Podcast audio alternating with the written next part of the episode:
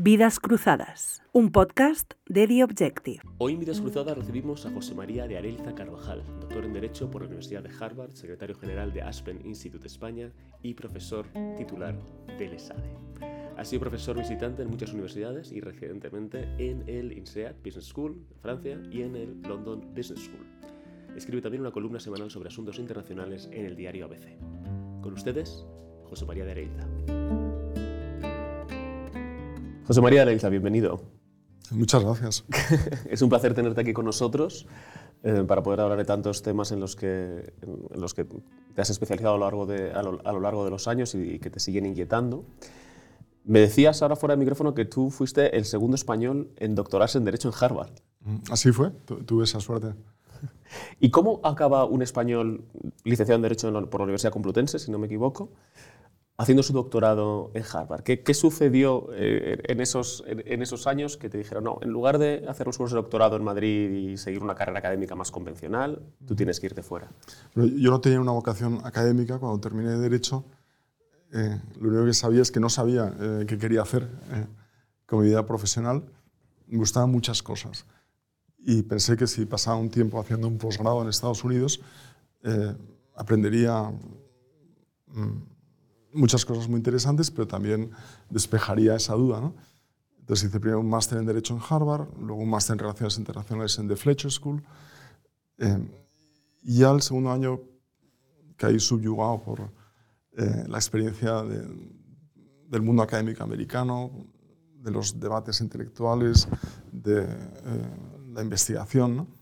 y, y, pedí entrar en el programa de doctorado en Derecho en Harvard, que es pequeño, y tuve la suerte de, de, ser admitido. En ese año, además, llegó a Harvard como catedrático eh, Joseph Weiler, que ha sido mi maestro, uh -huh. al que lo habéis entrevistado recientemente aquí en The Objective que es uno de los grandes del derecho europeo y del derecho económico internacional, y pude trabajar con él, también con, con, la corriente de Critical Legal Studies, que no tiene nada que ver, pero que también me abrió eh, a otras ideas, a, a, otros mundos intelectuales, y fueron unos años muy intensos de, de muchísimo trabajo, también de, de abrirme a, a, muchos mundos, no solamente estudio de derecho, sino también eh, relaciones internacionales, eh, ciencia política, algo de historia tiene una educación eh, casi digna de un príncipe sin serlo. ¿no? y estamos hablando de los años 80, ¿no? Si no 89, 94. De, exacto, finales de los años 80, principios de los años 90, donde no era tan común eh, irse a Estados Unidos. Bueno, acabamos de decir que fuiste el segundo en hacer, en, en hacer ese doctorado, pero incluso para otro tipo de programas no había, no había esa conexión y sobre todo donde uno estaba, eh, por la tecnología de entonces, bastante más aislado de lo que era España, de lo que uno está ahora, que puede levantarse y leer el periódico y hablar con su familia por WhatsApp y este tipo de compartir fotos, tal, ¿no? ¿Tú recuerdas ese, ese aislamiento eh, como parte clave de la experiencia? Es decir, el estar desconectado de lo que pasaba en España y estar en un ecosistema completamente diferente. Sí, me parece que te permitía abrirte a muchas cosas, repensar pues, la manera de entender el derecho, la manera de entender las relaciones internacionales, eh, estar con gente interesantísima en clase, tanto profesores como alumnos, eh, realmente hacerte un traje a medida de lo que querías aprender. Y, y con esa libertad eh, y con esa flexibilidad también para conectar eh, disciplinas, ¿no? sin, sin, esos límites eh, que a veces nos imponemos de una manera muy formalista en, uh -huh. en, un modelo más universitario tradicional. Yo me acuerdo que uno de mis dos directores de tesis, al empezar, me dijo, ¿qué tal es tu alemán? Yo dije, bueno, pues estoy aprendiendo. Y luego me dijo, ¿qué tal es tu Freud? ¿no? Porque para escribir sobre derecho internacional público quería que primero leyese eh, a Freud. ¿no? Y esta eh, multidisciplinaridad y esta transversalidad del conocimiento que, que, que, estás escribiendo fue lo que más te sorprendió en relación a, a la comparación con España. Entonces y ahora, es decir, tú ahora eh, eres profesor universitario eh, también eh, en España, en, en, el ESADE, que es una institución privada y que por lo tanto tiene unas dinámicas diferentes a lo que mejor la, la gente está más familiarizada en la universidad pública. Pero ¿qué diferencias veías y qué ventajas, sobre todo, veías en Estados Unidos que debería quizá la comunidad universitaria eh, absorber? Pero yo tuve una experiencia fantástica en la carrera en la Complutense. Eh, además de estudiar, estuve muy metido en política universitaria, en, en la Asociación 1812, Estudiantes Liberales, de la cual salieron luego muchos que, que, colaboraron y trabajaron en, en, política española. Y gracias a eso luego pude pasar cuatro años por el gabinete del presidente del gobierno como asesor en asuntos europeos y norteamericanos del 96 al 2000. O sea, fue una red interesantísima. Pero en Estados Unidos lo que hay en una universidad eh, pues como, eh, como Harvard es una abundancia de medios, eh, una concentración de, de, gente interesantísima. En mi época todavía la universidad compraba todos los libros que se publicaban de todas las especialidades que se impartían. y para nombrar a alguien catedrático, para darle una plaza permanente, se busca al mejor especialista del mundo. Y ese era el criterio. ¿no?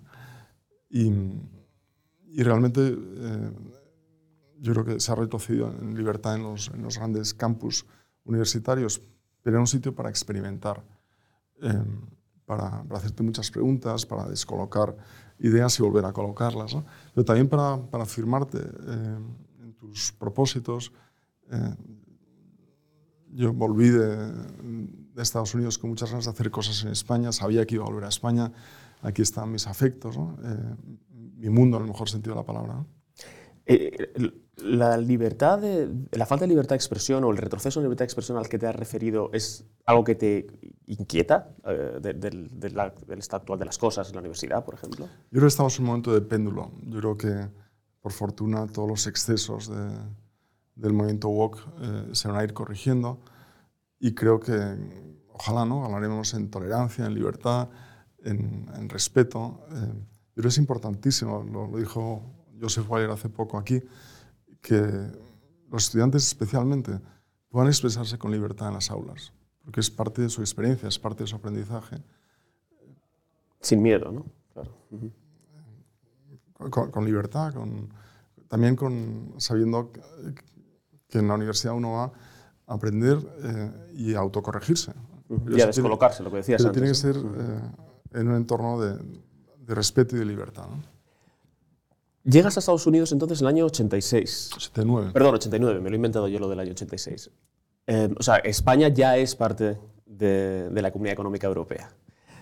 ¿Tú tenías una opinión sobre lo que era Europa en ese momento? Eh, ¿Lo veías como una posibilidad de futuro? ¿Lo veías como una asociación necesaria por la que tendríamos que pagar el precio de mm, cierta soberanía? O ¿Qué opinabas cuando llegaste a Estados Unidos y, qué opinabas cuando volviste a España? Fue un momento muy interesante porque eh, cayó el muro de Berlín eh, en, el primer otoño que estuve en Boston.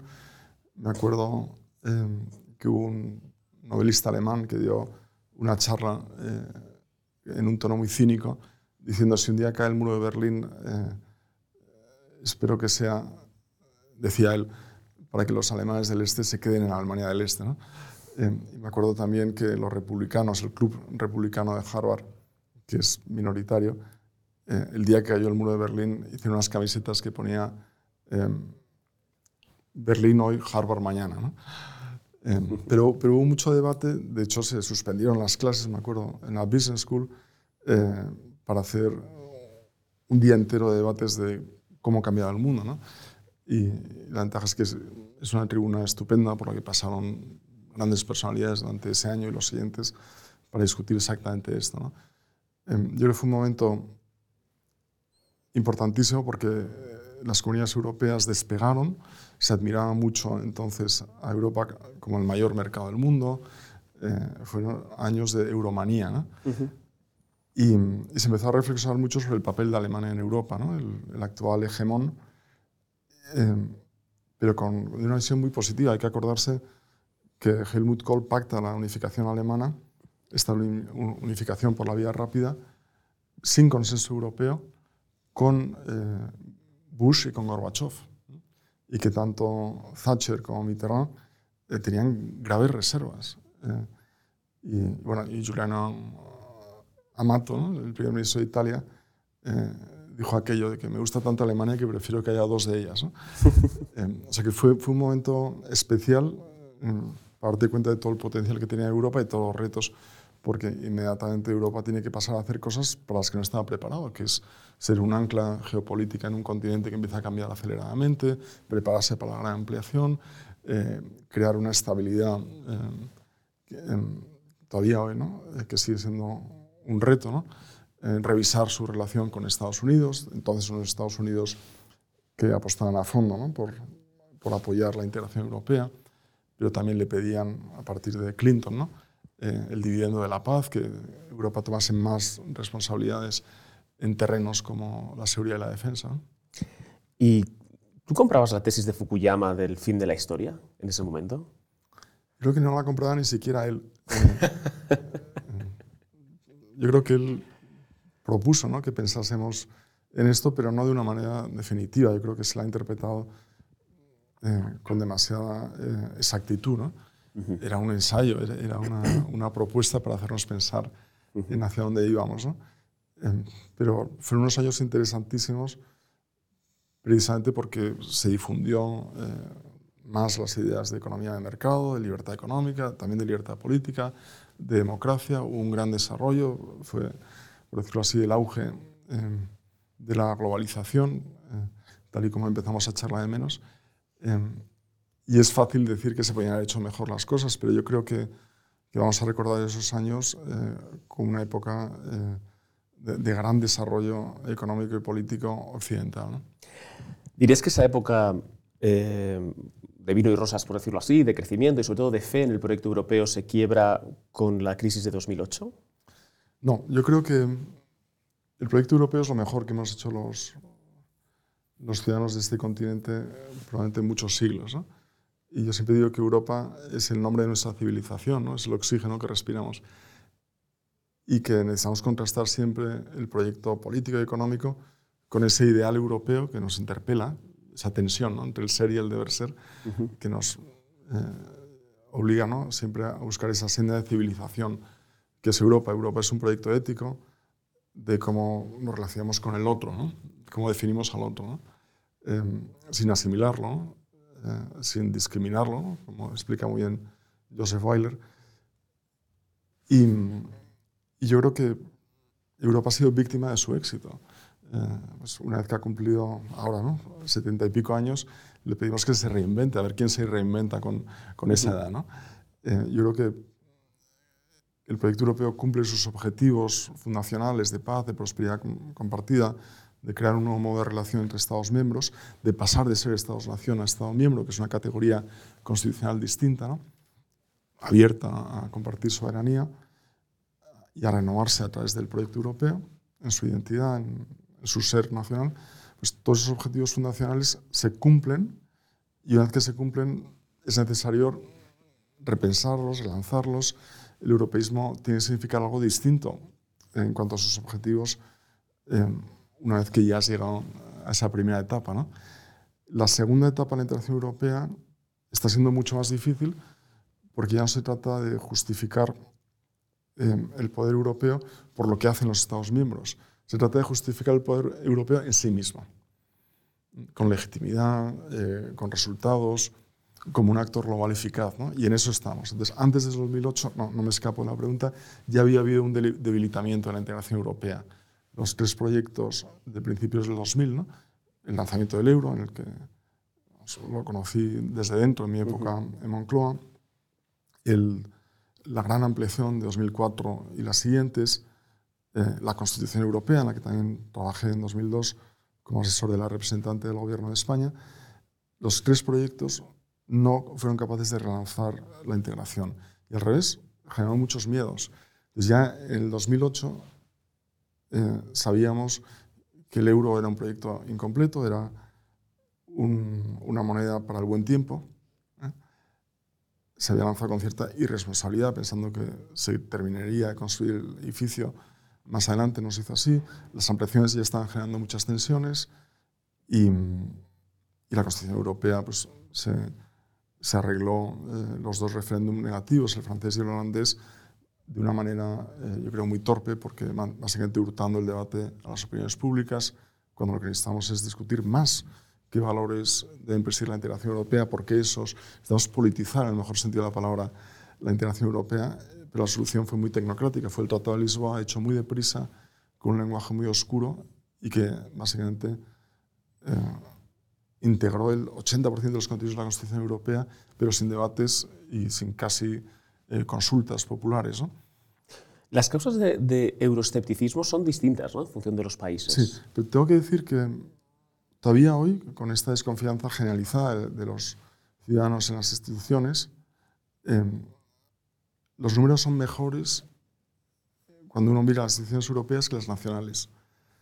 Es decir, eh, si hablamos de euroescepticismo, hay que hablar también del escepticismo de muchísimos ciudadanos hacia las propias instituciones uh -huh. locales. ¿no? Eh, el gran problema que tiene Europa es eh, dar el paso a tener una política más inteligible. Eh, es muy difícil con 27 Estados miembros, pero su sistema institucional necesita reformas, hay que añadir transparencia, rendición de cuentas. El principio de representación tiene que estar mejor trasladado al nivel europeo. Eh, necesitamos una comisión que realmente sea gobierno y no simplemente sea una gran coalición decidida desde los gobiernos nacionales. Uh.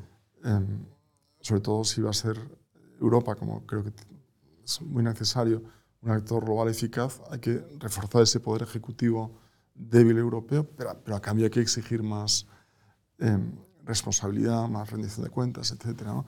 no estamos todavía en eso, hay muy poco tiempo para hacerlo, yo creo, por, también por el entorno geopolítico, pero, pero es el mejor proyecto que tenemos Europa y en España además lo sabemos muy bien. ¿no? Durante, durante la crisis en que desde muchos rincones de España se miraba a Alemania como, pues, como un ogro, ¿no? digamos, eh, y, a, y, a, y, a, su entonces eh, primera ministra Angela Merkel, eh, ¿temiste que creciera ese, ese escepticismo eh, y que bueno, que luego con el surgimiento de Podemos, digamos que tomó, tomó cierto cuerpo y sus propuestas de, de, de no pagar la deuda. Y... Sí. Si lo vemos con perspectiva, eh, Europa ha sufrido cinco crisis existenciales que se podía haber llevado por delante el proyecto de integración en 15 años. Eh, euro, refugiados, Brexit y otros populismos, eh, pandemia, Ucrania. Y con aciertos y errores, a veces con vacilaciones, improvisaciones, el resultado después de 15 años es más integración económica y más integración política. Esto yo creo que hay que ponerlo uh -huh. en valor, hay que resaltarlo. Eh, es verdad que en la crisis del euro hubo un momento, entre el 2012 y 2013, en el que se pudo desarmar no solamente la moneda común, sino todo el proyecto eh, económico y político de integración. Creo que fue muy importante el liderazgo de Angela Merkel, la única adulta en la habitación, uh -huh. que, a, a, la que echamos de menos. Eh, y fue importante, y tampoco se ha contado bien, el apoyo de Estados Unidos. Es verdad que Obama lo hizo por un interés muy claro, por, eh, para que su reelección eh, no se complicase por una causa exógena. Pero una vez más fue fundamental el apoyo de Estados Unidos a la integración europea, en este caso presionando a los gobiernos para que hicieran las reformas necesarias. Y la salida de la crisis del euro todavía no la hemos completado, no está hecha la unión bancaria, faltan todavía piezas importantes el gobierno económico europeo, pero hemos rediseñado la moneda. Siempre digo que habría que llamarla de, con otro nombre, porque lo que llamamos en el bolsillo, eh, aunque sea de forma digital, ya no es un euro, es un nuevo euro, ¿no? porque las instituciones, los procesos, eh, la manera de, de, gestionar la moneda ha mutado. ¿no? Y, y, esto pues, yo creo que ha sido muy importante, ha creado muchas tensiones norte-sur entre países acreedores eh, y países deudores. Merkel eligió pues, un camino lento y doloroso para los países del sur eh, de salida, ¿no? Pero también eh, un problema de percepción eh, de que el, norte no era solidario y el sur no era creíble. ¿no? Uh -huh. Alemania gastó el equivalente a un presupuesto nacional en solidaridad financiera. Y es verdad que también lo hizo para proteger sus bancos. Uh -huh. pero, pero en este juego de intereses, yo creo que al final las soluciones fueron suficientemente buenas. ¿no? Y hay todavía mucho por hacer en, en, gobierno económico, en la unión de capitales. Fin. ¿La unión fiscal la ves como algo Yo creo que es muy importante. Yo creo que con, positivo? con el fondo de recuperación eh, se ha ensayado por primera vez la mutualización de deuda, la emisión de deuda eh, a esta escala por la Comisión, eh, y, que, y, que, es un paso mm, que se ha dado para un proyecto concreto. ¿no? Pero, pero creo que es muy necesario que, que haya un tesoro europeo y que si no, el euro por decirlo así, no tiene toda la credibilidad que necesita. ¿no? El problema es que hemos avanzado en momentos de crisis y ya una vez que parece despejada la crisis se ha ralentizado mucho todas esas reformas necesarias. ¿no? Has mencionado la, la, guerra, la guerra de Ucrania, eh, que curiosamente, a pesar de ser una crisis que ha, que ha tenido Europa y, y de nuevo eh, pues, bueno, pues una, una, invasión en Europa que ha sido una cosa muy, muy traumática para todos los que bueno, tenemos un, un recuerdo a través de los libros, no solamente de lo que, de lo que fueron las, las, las guerras del siglo XX. Eh, y sin embargo, esto ha provocado cierto repliegue del orgullo europeo, ¿no? en el buen sentido, es decir, eh, repliegue no en el sentido de reducción, sino en el sentido de, de unión. ¿no? Parece que hay más europeísmo del que, del que había. Y, y, primero quería preguntar, ¿por qué no sucedió esto cuando eh, Putin invadió Crimea y anexionó Crimea, digamos? ¿no? Es decir, en 2014 eh, parece que en Europa no hubo una reacción muy. Yo creo que Europa fuerte, ¿no? en 2014 estaba más ensimismada eh, y no le dio suficiente importancia a la invasión de Crimea. Estábamos justo saliendo de la crisis del euro. Eh, yo creo que, en efecto, que hay, hay un, una omisión por parte europea de entender eh, la gravedad de lo sucedido en Crimea. Yo creo que ahora, eh, con la invasión de Ucrania, Europa ha reaccionado con muchísima rapidez y unidad, eh, financiando armas, eh, adoptando más de 10 paquetes de sanciones por unanimidad, eh, acogiendo refugiados sin crear un problema como sin crearse un problema como ocurrió con la eh, avalancha de refugiados de 2015 que provocó graves tensiones este-oeste, ¿no? Tomando una decisión muy importante ¿no? de abrir la puerta a Ucrania como país candidato a la Unión Europea y trabajando codo con codo con Estados Unidos, justo lo contrario del fiasco de Afganistán. ¿no? Entonces, eh, Europa que ha hecho, yo creo, ha tomado decisiones muy importantes y me atrevo a decir muy acertadas para resolver estas cinco crisis existenciales en los últimos 15 años. Sin embargo, eh, es más dependiente ahora de Estados Unidos eh, que hace 15 años.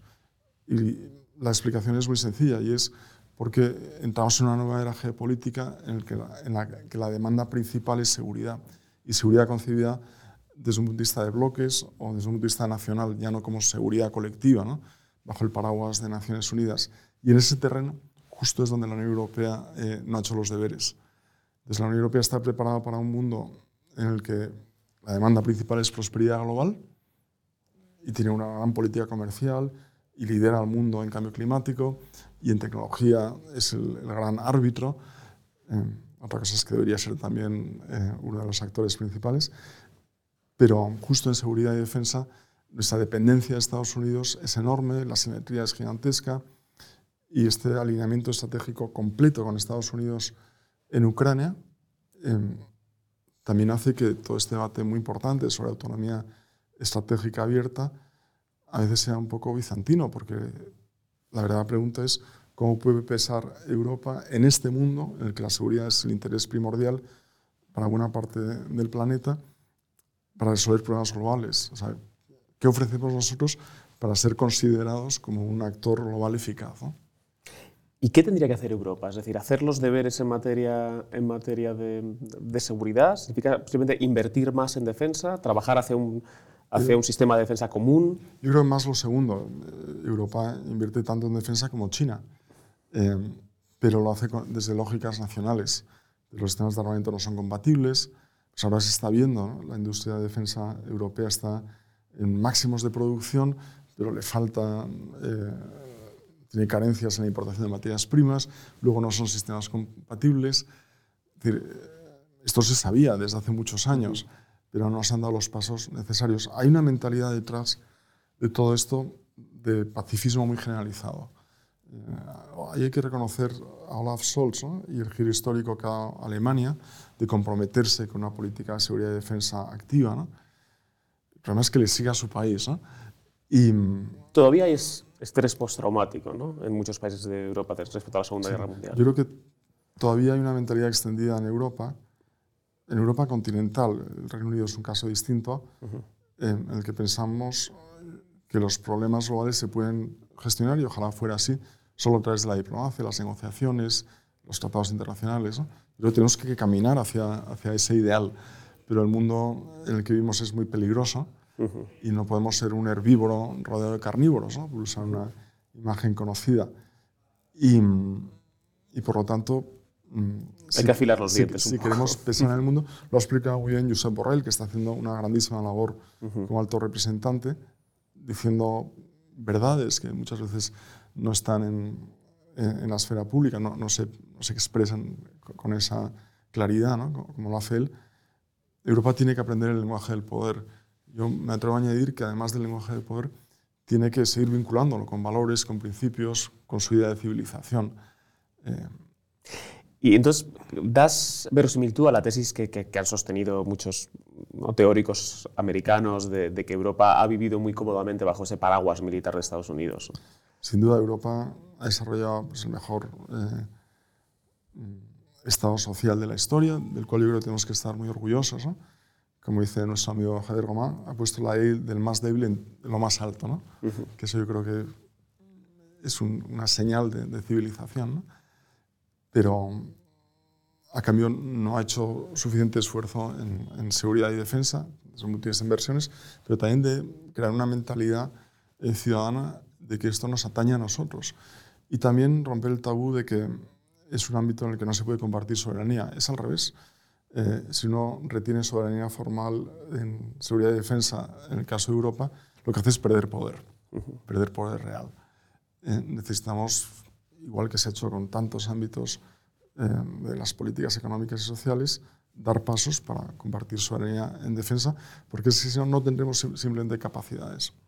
¿Te ha sorprendido la, la postura y la respuesta tan contundente de la administración Biden frente a, la, frente a la invasión rusa, viniendo de dos presidentes tan diferentes como Obama y como Trump, pero que compartían cierta, cierto impulso más aislacionista, ¿no? sin duda.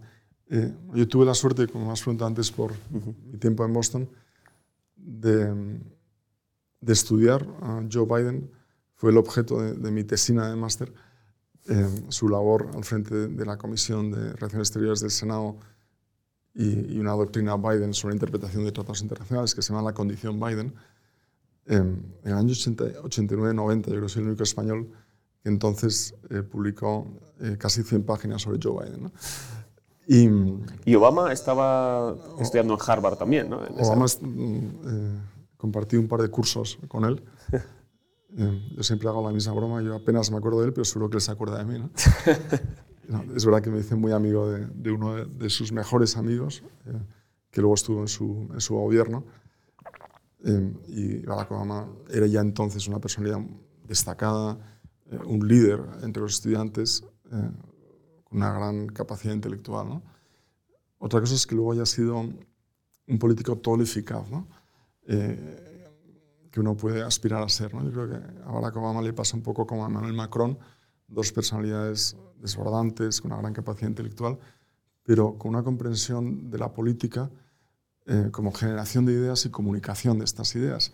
Y como sabemos todos, la política empieza después, empieza una vez que haces eh, esa propuesta, cómo la llevas eh, a la acción, cómo la implementas, cómo, por decirlo así, ¿Cómo eh, ejecutas? ejecutas. Y, y Biden justo en este ámbito de llevar ideas a la acción, yo creo que tiene una gran experiencia, un gran conocimiento y de hecho está siendo un presidente que está aprobando una legislación muy importante en un país muy polarizado, muy dividido, como sabes muy bien. Eh, Biden tiene más de 50 años de experiencia política, muy vinculado a la política internacional. Yo creo que es el último presidente proeuropeo, posiblemente que hay en la Casa Blanca. Se siente irlandés, ¿eh? para, para desesperación de los ingleses. Y conoce muy, muy bien el continente, apoya la integración europea, la valora, tiene esa visión histórica eh, que yo creo que ha servido para deshacer los errores de, de la retirada caótica de Afganistán y tejer una relación muy estrecha para frenar a Ucrania. Sin Estados Unidos, los europeos, para frenar, perdón, a Rusia en Ucrania, ¿no? ante la invasión de Ucrania. Sin Estados Unidos, una vez más, los europeos no hubiéramos sido capaces de frenar la agresión de una potencia revanchista. Y es verdad que lo ha hecho con una coalición de 41 países, más allá de Europa, ¿no? Pues con Japón, con Australia, con Corea del Sur, ¿no? Y, y midiendo muy bien que se trata de frenar la agresión. Ahora vamos a ver la, la contraofensiva ucraniana si consigue empujar a los rusos para que se vayan de los territorios invadidos en una mayor medida posible y a partir de ahí se puede establecer un alto fuego y negociar una paz. Yo creo que Biden es posible que, que lo intente en 2024 antes de las elecciones, porque las elecciones de 2024 no van a ser sobre economía, van a ser sobre valores. Yo creo que es algo eh, en lo que Biden, eh, como líder eh, de una coalición internacional que defiende la democracia, defiende la dignidad de la persona, defiende em, pues el derecho de, un país a decidir su propio futuro en libertad, con soberanía plena, pues puede ser algo que él quiera presentar al electorado. Em, frente a una visión republicana, sobre todo si su contrincante es Donald Trump, aislacionista, de repliegue, en el caso de Trump totalmente impredecible. ¿no? ¿Qué te parece Ron DeSantis? Ron DeSantis ha sido presentado ¿no? muchas veces como un Trump con cerebro. ¿no? Eh, Ron DeSantis estudia en la Facultad de Derecho de Harvard, antes estudia en Yale, es una persona con una formación eh, muy buena, pero con ideas eh, ultraconservadoras. Yo creo que se ha equivocado en, su visión también aislacionista respecto a la invasión de Ucrania. Eh, vamos a ver, no, está haciendo un buen principio de, de, su campaña a la presidencia. Eh, no sé si está suficientemente bien rodeado. Y yo creo que si llegase a ser presidente sería menos dañino, eh, desde luego, que Trump, pero está por ver. Europa tiene que estar muy pendiente de esas elecciones precisamente por lo que hablamos, porque si la moneda cae del lado republicano, ese apoyo militar tan incondicional que hemos visto con Biden puede cesar y Europa va a tener que ser independiente. Trump, si es el candidato, tiene posibilidades de ganar y además eh, tiene una estrategia muy clara de presentar su, su track record, ¿no? su, su ejecutoria como presidente frente a la de Biden y presentarse como el presidente de la paz, de la prosperidad económica, de, frenar a la inmigración ilegal, ¿no? o sea, con unos mensajes muy simplistas, muchas veces eh, falseados. ¿no? Es la primera vez que pueden competir dos candidatos con experiencia presidencial. Nunca se ha dado en la historia de Estados Unidos. ¿no? Y, y, Biden es un presidente al que ojalá le vaya muy bien en su intento de reelección, pero que se presenta contra la opinión del 70% del electorado. Incluso en su partido. Uh Su decisión de, de buscar ser elegido eh, es muy contestada. Y no tiene una vicepresidenta, por decirlo así, eh, con un gran tirón popular. Sí lo tiene, eh, Kamala Harris sí es popular con la base demócrata, pero, pero no mucho más. ¿no? Ha, sido muy invisibilizada, ¿no? no sé si invisibilizada mm, conscientemente, pero, pero ha tenido mucho menos protagonismo mediático del que se presuponía. ¿no? no siempre se dice que el trabajo de vicepresidente de Estados Unidos es un verdadero trabajo, ¿no? Eh, pero, pero ella en su caso yo creo que pues, cometió algunos errores de comunicación, también de relación con su equipo, y yo creo que Biden no la ha dejado crecer, no ha querido. Eh, que tenga un perfil propio. ¿no? Y, yo no sé si, si, está preparada, de hecho hay muchas opiniones en contra para ser en su momento, si es necesario, una sucesora eh, eficaz eh, de Biden. ¿no? Con lo cual, o sea, si, si, hay un duelo, si se repite el duelo en 2004 Biden-Trump, lo esperable es que gane Biden, por razones también demográficas. ¿no? El país es ya más demócrata y republicano, pero la elección se juega en los votos del colegio electoral, como hemos visto, y, la última vez en cinco estados clave, ¿no? los estados decisivos, pues en Michigan, Wisconsin, Pensilvania, eh, Georgia, Arizona, la diferencia de votos eh, fueron 100.000 votos entre el, candidato eh, que ganó y el candidato que perdió. Y eso lo saben muy bien los republicanos. ¿no? El problema es que el Partido Republicano está en manos de, de esta visión ultraconservadora eh, muy, muy populista eh, de Trump, un, candidato que cada vez que es imputado eh, en un nuevo caso penal sube su popularidad y tiene más capacidad de recaudar dinero. Pero también el Partido Demócrata, que necesita reinventarse, yo creo que Biden, que es un centrista, lo ha intentado, buena parte de su discurso está en manos de una minoría muy radical que no representa a, la, al, conjunto de votantes demócratas, que están mucho más eh, hacia el centro que las posiciones de un Bernie Sanders o de una Alexandra Ocasio-Cortez. Y sin embargo, en buena medida dominan el discurso demócrata siempre que se les deja. Yo creo que Biden, en la medida en la que puede, está frenando esa radicalidad. Claro, Bernie Sanders tiene, claro, ese, ese, perfil eh, más socialdemócrata, aunque que se considera socialista, y, y Alessandro Casa Cortés está más en la, en la guerra cultural, ¿no? Eh, que es, yo creo, donde le, viene, de donde le vienen más problemas a Biden, ¿no? Porque digamos que la, que la discusión sobre, sobre, sobre lo material, bueno, Estados Unidos puede tener más o menos encaje, pero no, no, no, sé si genera tanto temor, porque tampoco está el, el, marco ¿no? intelectual en el que se mueve la política no, no se entiende. Pero esta parte de la guerra cultural, y tú has aludido antes a ello, sí hace daño a los, a, a los demócratas. ¿no? Es decir, eh, no, el Hillary, paradigma woke es, que es, es, perjudicial ¿no? para... Hillary Clinton eh, perdió las elecciones en parte porque abrazó... Eh, estas ideas de, de, definirse a través de la política de identidades. ¿no? Lo cuenta muy bien Mark Lila. Sí, sí, Mark Lila. Eh, sí, sí. Hillary Clinton hacía campaña en Arkansas y saludaba a los afroamericanos de Arkansas. Iba a Arizona, hablaba solo de los hispanos de, uh -huh. de, Arizona. Entonces, perdió la capacidad de dirigirse al país en conjunto, ¿no? Un poco como hizo eh, Franklin Delano Roosevelt, hablaba de los americanos, ¿no? O como hacía Reagan, del otro lado, ¿no? Uh -huh. Esta idea de un discurso integrador. Eh, en el que lo más importante es que eres ciudadano norteamericano y luego, pues sí, puedes pertenecer a una minoría, puedes tener uh -huh. eh, distintas adscripciones. ¿no? Que esa es la identidad de Estados Unidos, es decir, bajo el, bajo, el, bajo el esquema constitucional que habemos todos. El, ¿no? me, el melting pot, el sueño americano, ¿no? Eh, por eso parte de los trabajadores ¿no? que, que, ven como sus industrias se quedan obsoletas, que temen la competencia de China, uh -huh. que buscan identidad, están votando republicano, ¿no? Pues en Detroit, en, en otras zonas. ¿no?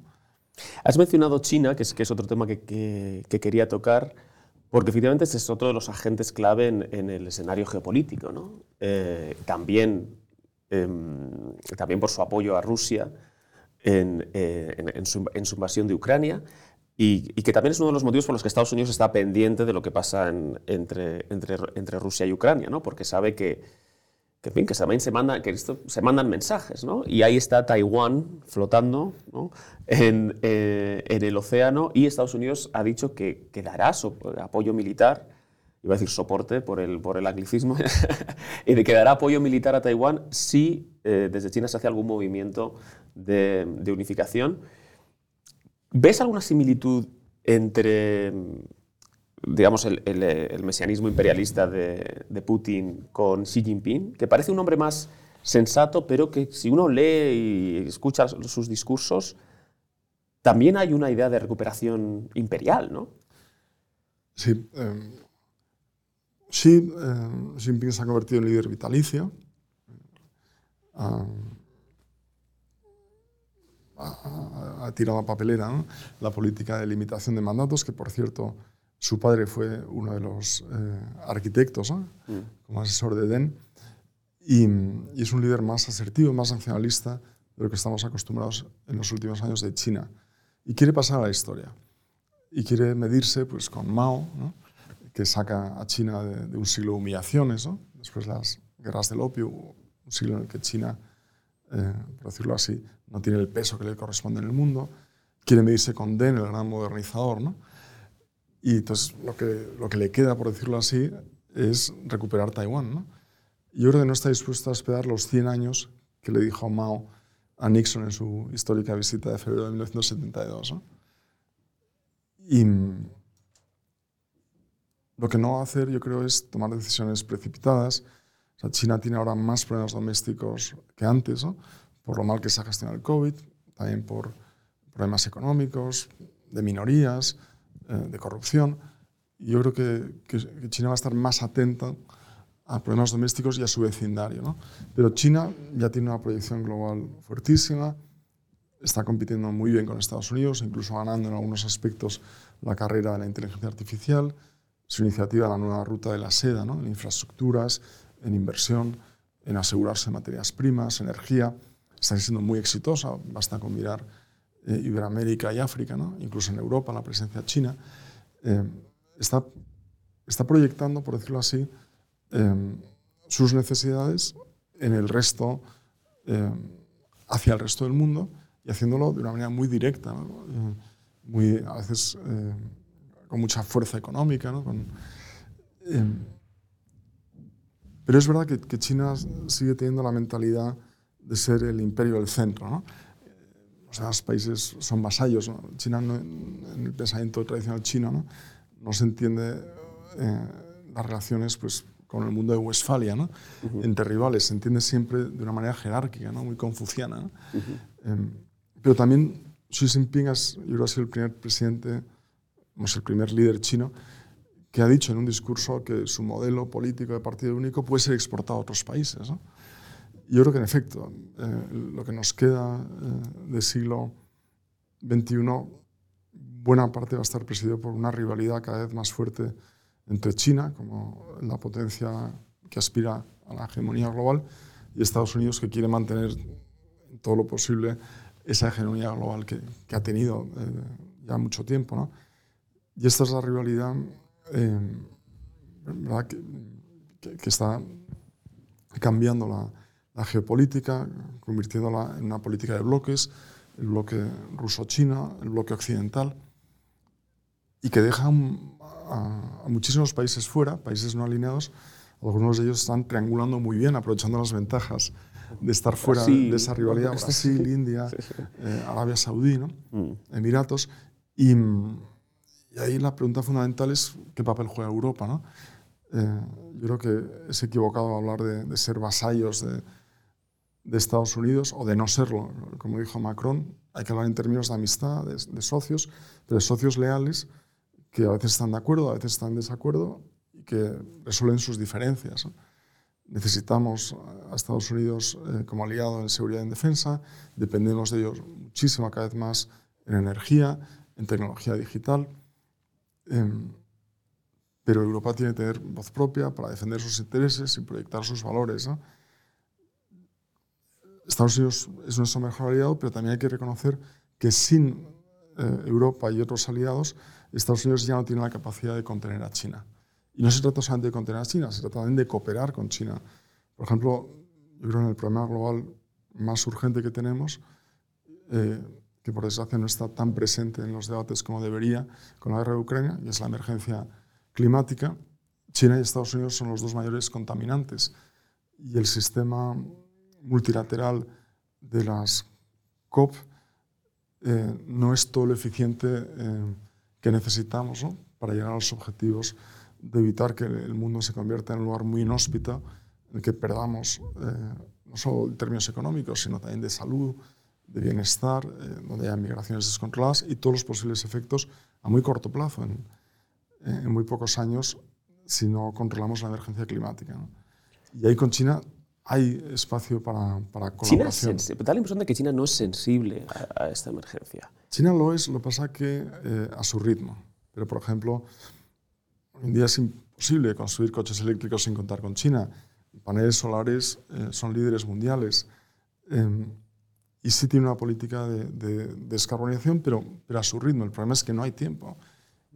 También Estados Unidos va a su ritmo ahora con el IRA, ¿no? con, con la ley de reducción de la inflación es su manera de implementar los mandatos eh, de las cumbres de Naciones Unidas sobre eh, emergencia climática, pero creando un gran proteccionismo. A mí me gustaría resaltar la importancia que puede tener eh, la doctrina formulada por Jake Sullivan, el asesor de seguridad nacional de Biden, el asesor más influyente de Biden, que además es irlandés de origen como él, como habrás visto, propone básicamente revisar las instituciones multilaterales que creó Estados Unidos con sus aliados europeos a partir de la reunión de Bretton Woods de 1944, porque en este nuevo pensamiento las interdependencias eh, pueden ser objeto de abuso por parte de, China y de Rusia y por lo tanto hay que protegerse de esas interdependencias. Justo el lenguaje y la mentalidad contraria a los 70 años, ¿no?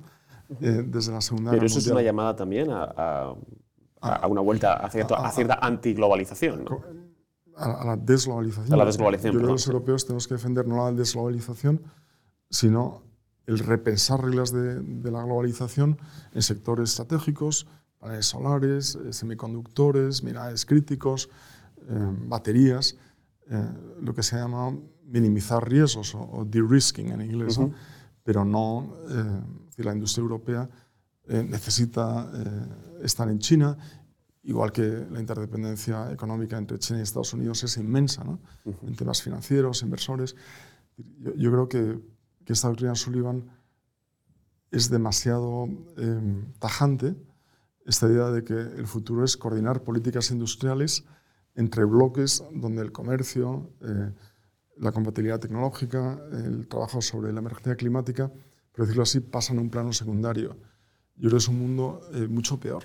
Eh, y, espero que su influencia sea menor, que sea corregida por otros actores importantes en este debate, tanto en Estados Unidos como en Europa. se habla mucho de las corrientes históricas, de en fin, los acontecimientos imprevisibles, sea una invasión, una pandemia, pero al final siempre acabamos hablando de nombres.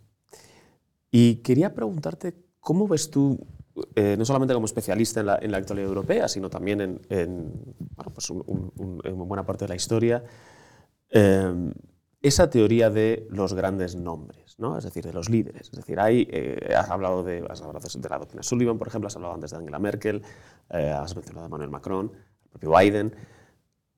¿Hay una escasez de líderes? Eh, ¿Y hasta qué punto es necesario un liderazgo individual fuerte para poder llevar a cabo estas, estas propuestas de futuro? Me alegro de más esta pregunta.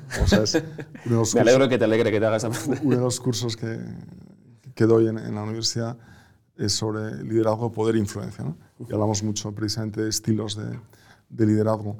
Yo creo que, como explica muy bien Gideon Rackman, hay una eh, epidemia de hombres fuertes es el, paradigma que está tanto en democracias como en sistemas autoritarios. ¿no? Pues, eh, Putin y Xi Jinping, pero también eh, Trump eh, y Boris Johnson. ¿no?